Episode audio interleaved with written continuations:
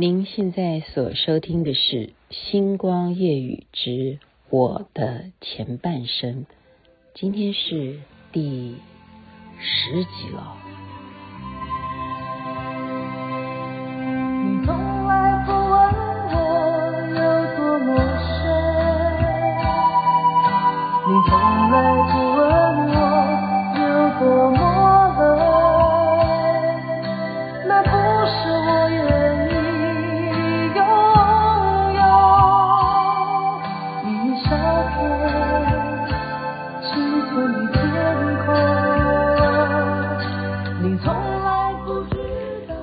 冷井情深，林良乐的歌曲非常的隽永，可惜他已经往生了啊。您现在所听的是《星光夜雨之我的前半生》徐雅琪的故事，今天是第十集。要谈的是什么呢？有看过《嘎嘎乌拉拉》吗？《嘎嘎乌拉拉》是台湾最早期综艺节目的布偶或者是儿童节目吗？它就是布偶的最早期的发现的节目了。布偶这件事情到现在都还有很多人，像你我的朋友，他们会看孙老毛哈，FB 上面可以看到孙老毛就是孙小毛，现在老了，所以叫孙老毛。这就是布偶。在连环炮，我那时候当执行制作的时候，因为前一集讲到很低迷的收视率的时候呢，我们还是要努力。还是要不断的创新，所以这时候呢，王伟忠就把他的绝活，他最会操纵孙小毛，孙小毛等于是他一手创造出来的人物啊。他想要再造一个造型，那是谁呢？是庄子啊，因为那时候很流行啊。我们如果去金石堂啊，或者去书店啊，那段时间非常流行老庄思想的一些啊书籍。那王伟忠呢，他就那时候迷老庄思想，所以他就把这个单元呢，去请李茂山来搭档，就跟布偶结合，是真人，然后这边是布偶，布偶就是庄子，好，所以扮成一个古装的样子。那大家一定不能想象啊，布偶跟布袋戏是一样的操作模式吗？不是的，好，不是的，他。应该跟人差不多的 size 哦，它很大的，当然它只有上半身，它没有下半身，因为要用人去操作，它不是电动，它不是机器人啊。现在想想，那时候没有 AI 人工智慧哈，要是现在可能有一个 AI 去处理的话，就不需要人再去操作了。所以我们以前的人都叫国宝了哈。以前我就这样子，还要负责去撑起这个布偶庄子啊，这个单元叫做。不平衡先生，不平衡先生，意思就是每一次李茂山跟庄子对话，李茂山最后就是听不懂，他就是很不平衡，因为他可能受了什么气，他来跟庄子讲，那庄子就会讲出一篇嗯很奇怪的老庄思想的道理，但是对现代人奇怪，在当时对不对？古时候庄子的思想是也是一成大家啊。是一派学术，那这个单元以意念上面概念来讲是创意，可是要去操作这个布偶，我才学到。因为那时候嘎嘎乌拉拉的时期，我还在念书，我根本不知道要怎么去操作布偶。就有现在告诉大家，把这个秘密公布，这也不叫什么秘密了。你想想看嘛，哈，一个布偶跟人差不多大。那么它一定是有一根棍子最主轴的，也就像它的脊椎一样会撑住它。所以我要在下面呢，偷偷的啊，用我的一只手撑住它的脊椎，也就是有一根棍子是撑住它的。那它还有两只手啊，所以我要管它的左手，也就是说把它的左手也要拿起来，就是当他在表演的时候，他的左手有的是要挥动一下哈，要管他的左手，也就是我的。左手当他的左手，我的右手呢要非常的拉高，因为他的人要抬头挺胸啊，这个距离是跟人差不多的长度，所以我要很努力，这样这样等于是变形，我自己要有软骨功啊，缩在整个庄子的身体里头。各位，庄子的身体里只有我吗？没有，还有另外一个人，那就是主宰他讲话的那个嘴巴会动的那个主角了，就是他还很辛苦诶，他要一边讲话，还要嘴巴的嘴型都跟他的话是一模一样的。好，那一个人就是我的师傅王伟忠，所以他在管他的右手，而且还要左手呢去控制他的嘴型，跟今天剧本的台词是一样的。这个部分你要知道，它是同步的，也就是他还有个麦克风在他的嘴巴这边要讲话，所以他很辛苦，他压力很大，他要这样子去控制庄子，是不是活灵活现的在跟李茂山对话？那我这边要努力的撑住啊，要撑住他，让他整个结构不是歪的。那你要知道，我是一个女的啊，我本身呃。怎么讲呢？力气有限，吃的饭不够，我 们便当一个才六十块或七十块最高了。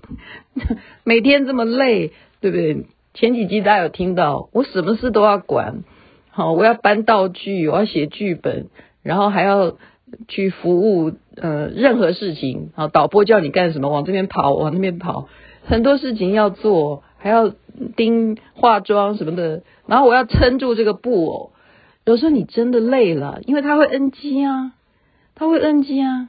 我不好意思，我现在透露 NG 的人都不会是嗯，那谁哈？算了，不要讲。结果被骂的是谁？是我，不会去骂别人，别人的错 都不会被骂。永远在一个环境里头，你切记啊，被骂的那个人就代表在这个里头，你必须要当那个代罪羔羊。真的，如果你没有。事前展现你的那一种不可被骂的个性，那么你将会变成你被骂的宿命。不能这样说了哈，我现在就好像把别人的心理学的那些，就是说你的潜意识不能成为你的意识的时候，那么你的潜意识将成为你的命运。这是荣格的一句名言。当时我没有好好的去认识荣格，现在认识就可以回溯，把我的经验提供给大家。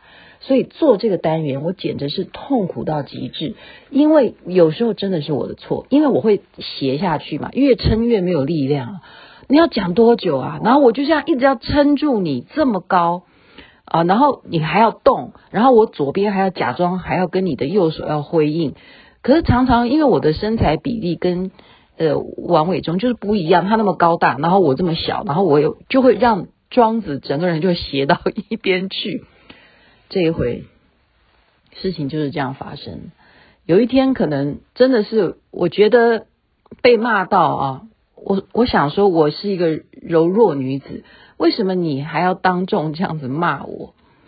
当着所有人面呢？你要想我们现场所有的工作人员都在现场，然后我已经每天都被骂了，每天这个单元我就是会被骂，就是因为我操纵的不好被骂。我不会做这件事情，然后你要这样一直骂我，一直骂我。有一天，因为这已经是第第几次了哈，常常被骂。其实被他骂的人到现在都都可以把他骂人的故事可都可以写一本书，真的真的。我就忽然有一点崩溃的感觉啊！我竟然怎么样啊？当着所有的人的面啊，包括导播，那时候导播最大，或者是摄影师，那时候摄影师有三三个大哥，我们都是三机作业，三个大哥，还有这个导播、副导播啦，啊，FD 啦，包括现场的李茂山啊，啊，其他的工作人员呐、我不知道那时候小齐是不是也是在里头，所有这些男男女女都在现场。我竟然怎么样？我把布偶就我抽身了，我就退出来，我就拎个小包包，我其实只有一个背包，我就走出摄影棚了。我真的，我真的就走出摄影棚了。然后每个人就这样子，哎，他没有一句话，哎，他就走出摄影棚。然后我走出摄影棚，我还不是只有走出摄影棚，我还走出华视。华视是我每天就是进来就是匆匆忙忙进到华视，然后看到警卫大哥啊，看到谁啊都是打招呼什么。这一天我就像两眼呆滞啊，走出去，然后继续往外走，继续往华师的马路上走，然后继续走，经过那个巷道，再走上了忠孝东路，然后你们猜我怎么样？我就随便看到一部公车来，我就跳上公车了。我也不知道我要去哪里，我就坐在公车上面。然后此时此刻呢，就是在公车上面开始慢慢看着沿路窗外的景色，眼泪就终于可以自由的掉下来。我是把那个眼泪呢一直忍啊，一直忍。忍到我能够到一个地方来释放它，因为我的个性好强，我总是不想让人家看到我哭。可是这一回，我觉得我再也受不了了。我已经每一次每一次的用这样子虐待自己的方式去承受我所受的这些啊批评啦、啊教训啦，或者是收视率的压力了。我真的也有我自己的极限，我要如何去让我的情绪能够看开呢？所以，嗯，我觉得现在在看有些人，他很多的名言了。他说：“你今天看一片的景色，如果你是从下仰望这一栋建筑物，跟你在建筑物的高点往下看。”景色是全然不一样的，所以我现在就回想起来，我那时候每天在摄影棚所看的这一些人，无非就是导播、摄影师、王伟忠、明星、工作人员、monitor、剪接人员、甚或编审。但是我上了公车，我看的景色又是不一样。地球它会因为一个不平衡先生路不成，地球就不转吗？这部公车难道因为你不上车，它就不开了吗？不会的，你那一点点小小的挫折算什么呢？所以这一趟公车之旅，我是真正的给他坐到底啊，坐回同一站，我再下车，再进棚。然后没有一个人敢跟我说话，没有一个人敢跟我说话，因为他们才知道，原来他也是有个性的，原来他是如此的骄傲。可是后来我反而是很开心，因为我觉得那一趟这样子出去散个心，我就 OK 了，我再也就可以勇敢的去面对以后任何所有人对我的。欺负了，嗯，其实王伟忠没有欺负我，他就是性子急，他没有，他是他是好意啦，为节目好。可是每一天这样被骂的人也是会崩溃了啊！但是我那一次就是靠这样子来治疗自己，所以有这样子愉快的心情工作是很重要的。所以未来的春天什么时候来呢？应该快了哈，我们期待下一集《星光夜雨之我的》前半生，徐雅琪的故事。